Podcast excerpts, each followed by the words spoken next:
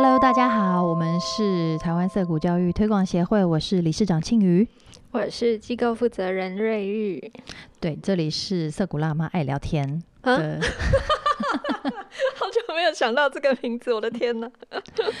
嗯，然后我们这一系列的节目叫做《他只是个孩子》啊。为什么？嗯，讲到孩子这件事情呢？因为我们在呃二零二一年的十月呃九月底哦，成立了台湾第一个以色谷模式运作的实验教育机构。那我们是在新店的花园新城。那色谷实验教育机构呢，它有收呃，我们是从六岁到十八岁，就是呃国小一年级到高中三年级都有哦。那我们每天就是在在涩谷里面都是遇到小朋友各式各样的事情，然后所以这个系列呢都是在讲小孩的事情啦。那嗯这些小孩呢，他们非常幸运哈，他们来到一所呃学校，就是没有课程，没有考试，然后呃想要几点到学校就几点到学校。然后，嗯，想要吃什么就吃什么，几点吃随便他们，没有一个时间表，没有硬性规定他们几点要干嘛。这觉得他们未来的人生应该是毁了吧？为什么？听起来就是一个无法无天的地方。哎，可是我跟你说，我去我去外面跟朋友说啊，台湾社股是大概是这样这样这样的时候，他们说怎么听起来那么开心？可是光开心不行啊，怎么可以光开心呢？人生不是就应该要努力辛苦才会有所获得吗？嗯，他们这个自由跟自己安排时间的这个部分是非常开心哈。但是当然在涩谷也有很严肃、压力大、不开心的时候，就是呢开会的时候，没有一个小孩喜欢开会。那偏偏涩谷呢，就是有一个校务会议的设计，它就是让每一个小孩呢都要参与来决定学校的大小事务。那嗯，小到嗯扫厕所。嗯，大到呃有新生要入学，嗯，还或者是一些就是很琐碎的事情，或者很重要的事情呢，这些孩子们都要参与讨论，然后要决定的时候，一人一票，要学会表达自己的意见，然后投票。对，这个是很不容易的事情哈，毕竟我们是连六岁的孩子都在参与这个学校的运作。可是学这些跟他们一般在普通学校里面学到的那些国语、数学或者英文呢，好像很不一样。学这些对他们的未来、对他们的成长、对他们上国中、高中、大学，真的有帮助吗？看起来不太有，真嗨。对，那还有一件事情，应该也是不太开心的，就是那个学生法庭。呀，如果嗯成社群成员之间发生冲突的时候呢，嗯，社谷没有告老师这件事情啊，社谷也 告老师，没办法告老师，然后互相告，也也没没办法私下抗暴的。没有办法，就是从校外找那个那个黑道人士去去修理你看不顺眼的人。那在涩谷里面呢，就是要你就要申写申诉单，然后把你要申诉的事情讲清楚，然后大家一起讨论该怎么办。嗯，不过如果违反社群守则的人是职员。小孩也是可以告职员呐，所以一样是可以，还是有告老师这件事，只是意义不同。哦哦，我懂你的意思了。那个，对，我们一般学校的告老师是告诉老师某某人不好，对，然后老师就会帮小孩伸张正义的样子。没有吧？哪有？至少会维护秩序。对，但是在涩谷呢，就是你可以告大人的，没问题，因为哎呀，大人跟小孩在涩谷是平等的。嗯，好可怕。还好吧？你到目前为止还没有被申诉，哎，深感敬佩。对耶，我还没有被申诉过，不可以，没有啦，我不可以被申诉，我才不要被申诉，我是那个很害怕被申诉的小孩。申诉太晚上班了，我没有，我都有努力准时。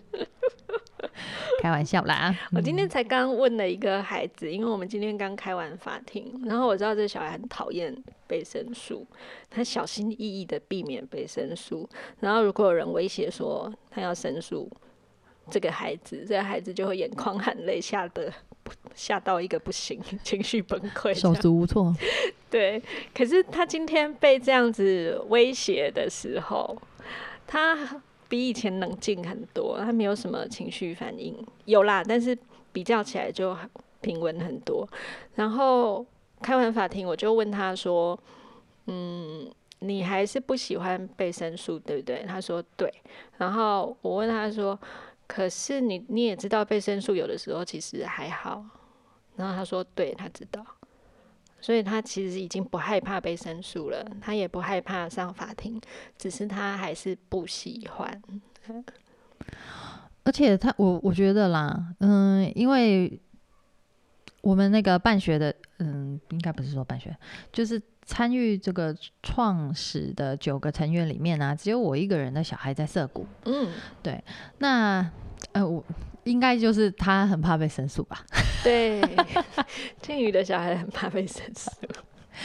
可是呢，我发现一件很有趣的事情哈，就是他即使很不喜欢被申诉，或者是嗯很不喜欢去，他其实也很不喜欢申诉人哦。嗯，对，对，他说，他说我有问过他为什么那么不喜欢，他说他怕麻烦。嗯，对，很多小孩子写单子麻烦呢，还是要去把事情厘清很麻烦呢？也有可能是因为法庭会议开起来整个很长，小孩会很不耐烦。哦，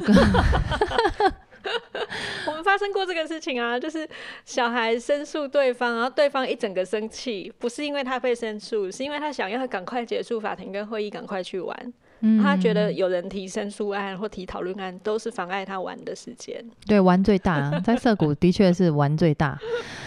嗯，但是他也不会因为这样子哈，就去谨言慎行。哎，我发现是哈。对，一般我们如果很怕惹到别人啊，怕被告的话，我们就会小心翼翼的嘛。但他也没有啊，他还是做他觉得应该要做的事。是，然后已经自我建设到可以面对他不喜欢的事。哦，嗯，那蛮好的啊，对他进步很多。嗯，那个就是我当初为什么要把他，也不是也不是我送他来啦，就是我我觉得来涩谷的话，会比去一般的学校要，呃，来的实用很多。因为，嗯，我觉得他们在涩谷，他是先学做人呀，对。非常好的诠释，没错。那个国音宿舍字啊，我觉得不用急。嗯，就是让他输在起跑点上。嗯，对对对，那个 OK 的。那那个学科的进度，什么学科的这些认知，我觉得他他如果想学，他需要的时候，他随时可以学，很快的。那但是做人这件事情啊，嗯，要要从很小。我觉得要从很小就开始练习啦，不然你到了一个已经已经成型了很多事情，你就是都都是用自己的逻辑在那边瞎搞的时候，哈，你要转念就很困难。是，嗯，所以在这个他们还很嫩，都还像那个新的芽的时候啊，嗯，就要让他把这个环境培养好啊，让他可以好好长。长出健全的人格，是我觉得这好重要哦。啊，我我这几年这样看小孩成长和学习的过程啊，我觉得他们很自然的一个方式哈，是他跟他自己的关系良好，他认识他自己，然后呃接受他自己是什么样子，然后很懂得怎么样跟自己相处之后。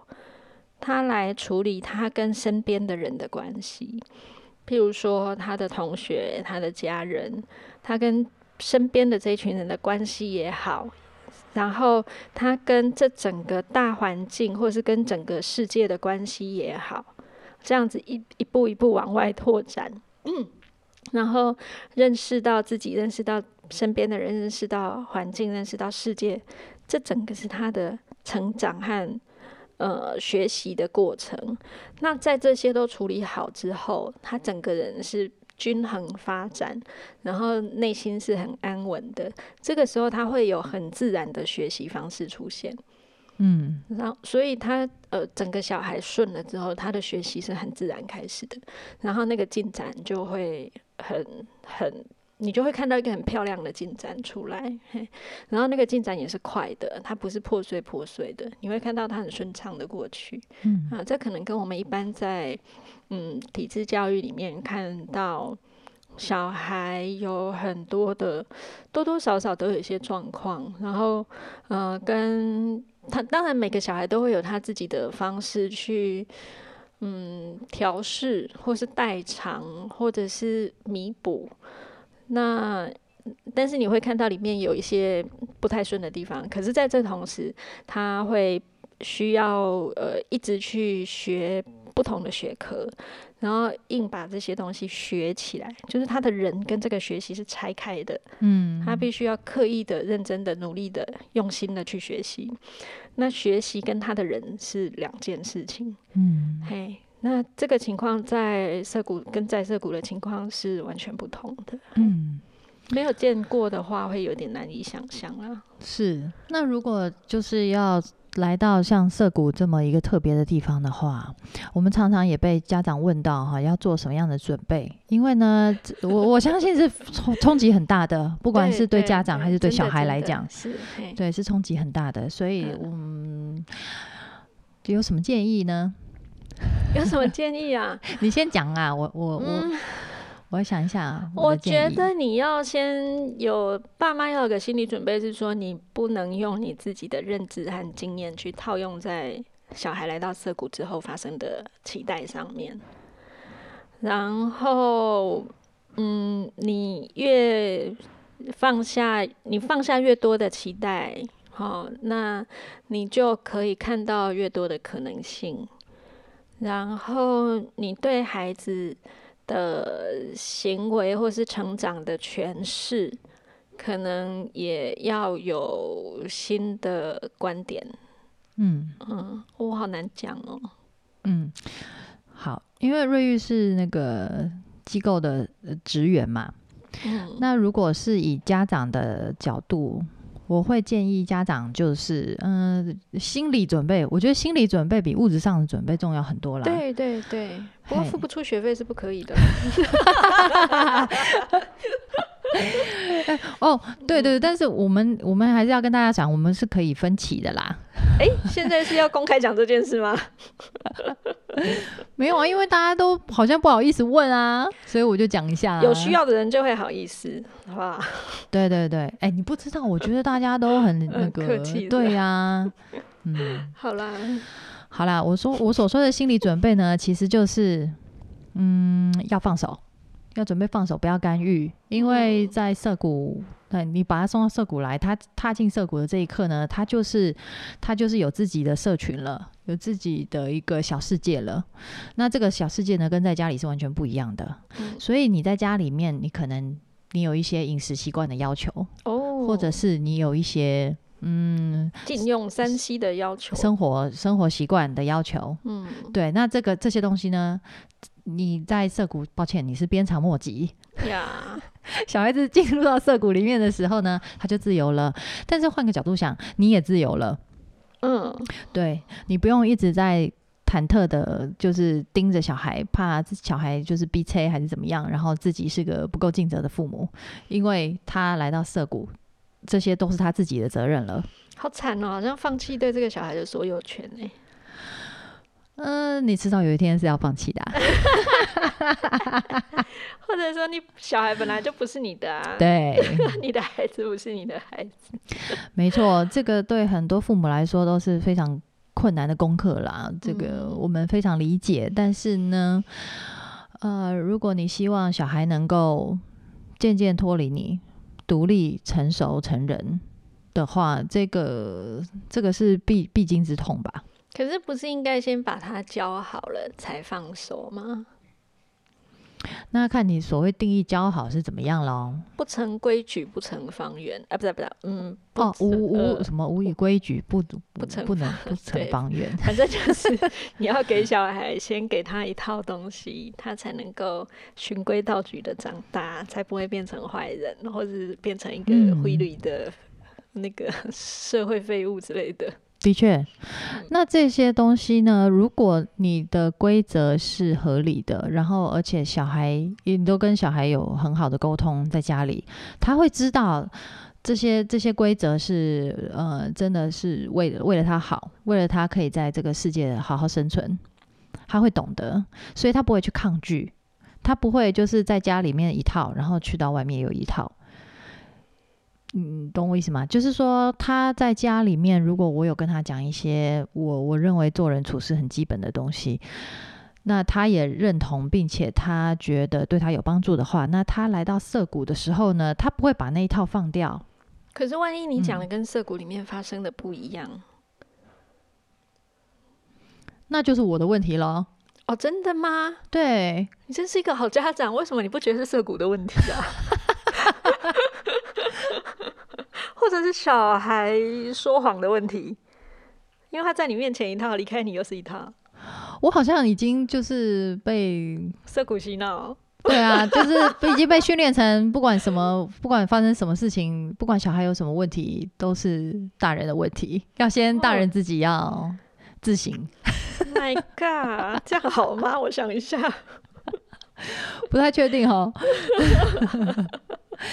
可是我觉得，我觉得这样子的确日子好过很多哎、该怎么说呢？就是我看小孩的方式不一样了。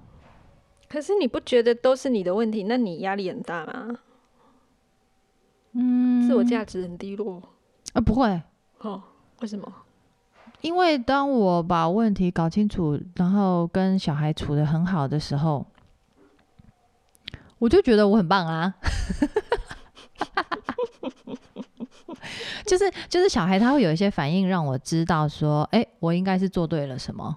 哦，哎，比方说他，嗯，他不会说谎，嗯，他没有必要瞒着我。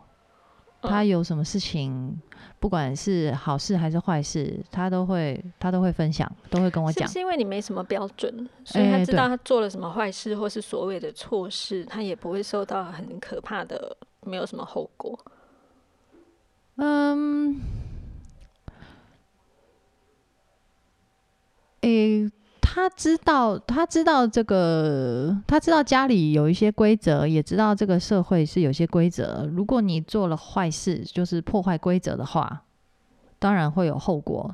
嗯，对，但是呢，他好像就不会去故意挑战那些规则。哎，我也不知道为什么。哎、我们今天法庭其实有讨论到这个问题，嘿，就是有小孩，呃，犯了错，然后那个犯了规则啦，可是那个规则并不在我们的社群规则里，而是嗯社会上的法律。嗯嗯嗯。嘿，那嗯、呃我们就有讨论到说，那如果他犯的是法律，可是他并没有被起诉，嗯好，因为呃，也许其他人不知道，只有我们社群里的人知道，嗯，只有在涉谷机构里的人知道。那我们对他提起申诉，或者是说这种违反规则叫做公诉啦，哈、我们对他提起公诉，那嗯，可是，在法律上对他来说，公诉是没有效益的，没有作用的。哦，嘿，就是我嗯们内部的守则是我们内部的事，嗯，可是外面的这个法律没有影响到他。对，对，那这个公诉或是我们内部的守则到底有什么用？呃，我觉得啦，不管是家里内部的守则，或是社嗯谷内部的守则啊，这些规则都是为了呃保护跟就是让这个社群可以运作顺畅的一个一个界限。嗯，对，那嗯，小孩他，我我觉得不管是在家里还是在社国，可以很清楚的让小孩知道说，当你破坏这些规则的时候，可能会对社群造成什么样的伤害。像我的像我的小孩啊，在家里，嗯，比方说有些事情我希望他配合的时候，我不会跟他说，因为我是你妈，所以我说了算。哦，我会跟他说，如果这个东西他没有办法配合的话，我们会有什么后果？然后这个后果不是他想，不是他乐见的、啊，可是这是恐吓或威胁吗？不是哎、这个是陈述可能的哦这是一个事事实，对对对，可能的事实。嗯，可是，譬如说，我们一直用三 C 眼镜，眼睛会坏掉，这个也是一个可能的事实啊。嗯，但是有的时候听起来，它就很像恐吓或威胁。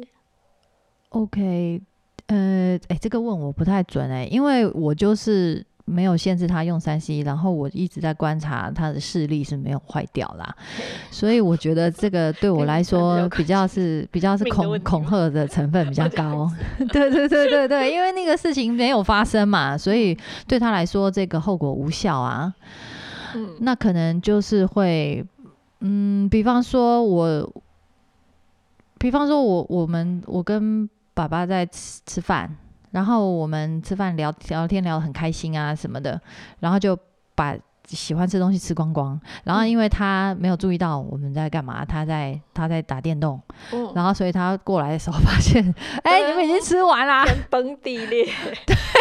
对，这个太令人崩溃，我可以想象。对，那这很多很多例子，就是说，如果你想要跟我们一起，嗯因为我我知道他人生现阶段最喜欢的人还是爸爸妈妈嘛，嗯那大家当然做什么事情都会想要跟爸爸妈妈一起。那如果你很想跟爸爸妈妈一起的话呢，那你就要在爸爸妈妈跟三 C 之间要有一个取舍。对，有一个顺序的排列嘛。嘿，对啊，所以他就比较不会，我我我不需要跟他说，哎、你要玩多久就要休息。嗯，对，因为那个跟他切身的利益没有关系。哦，懂了。如果不是眼前即时可见的切身相关的事情，嗯，对小孩来说，他就太遥远，太无法想象。他可能就比较接近是威胁或恐吓，而且他的嗯确是不一定会发生嘛。对，嘿，懂？嗯嗯，那我觉得，嗯，同样的同样的道理呢，他他来到另外一个社群也是一样的，嗯，就是他必须要有取舍，他必须要有一个嗯先后顺序。那他如果很习惯去做这样子的安排的时候呢，他其实就算嗯，就算那个规则不是那么的严谨，但是他还是会有一套行为准则。嗯嘿，就是至少是他从发自他内心，他主动去约束他的言行。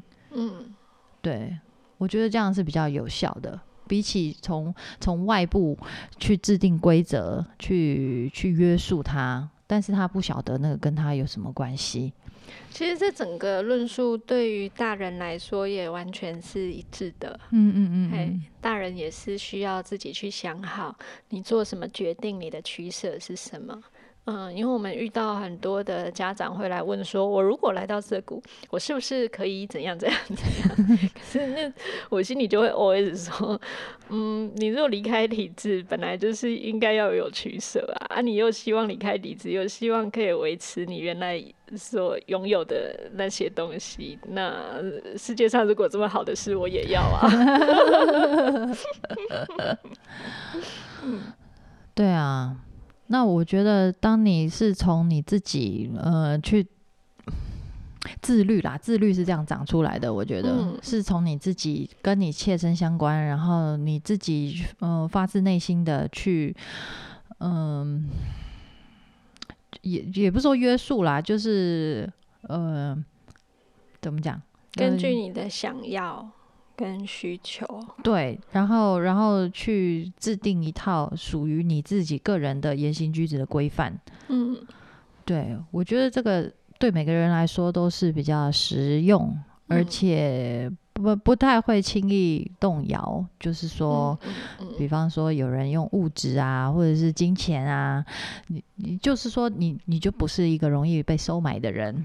或者用分数啊，啊，对。几点呢、对，几点数这种，嘿，对，嘿，那在涩谷，我觉得是可以延续我这样子的一个教养风格很好的一个一个场域，嗯，就是说每个人他都会有自己的一套，对，然后他这一套运作的很好，可是很多人会觉得自律应该是从他律开始的。嗯，哎，我们要不要换下一集来讲这个事情啊？好啊这这样讲下去，我们这一集已经讲多久啦、我二十几分钟了，哇塞，怎么可以这样随便聊 就聊过一集？好对，因为这个东西实在要讲的很深入，要讲的很清楚，我觉得耶哇，没有办法三言两语。主题是什么啊？我已经搞不清楚了。好，没关系，我们再来努力。是如如果要来涩谷的话，家长要做什么样准备啊？啊，好的，嗯，对，到底是要做什么准备？好，我等一下听听看，我 等一下听一下录音，我再整理一下好了。谢谢好，那我们下一集再来聊自律跟他律。谢谢，拜拜谢谢，拜拜。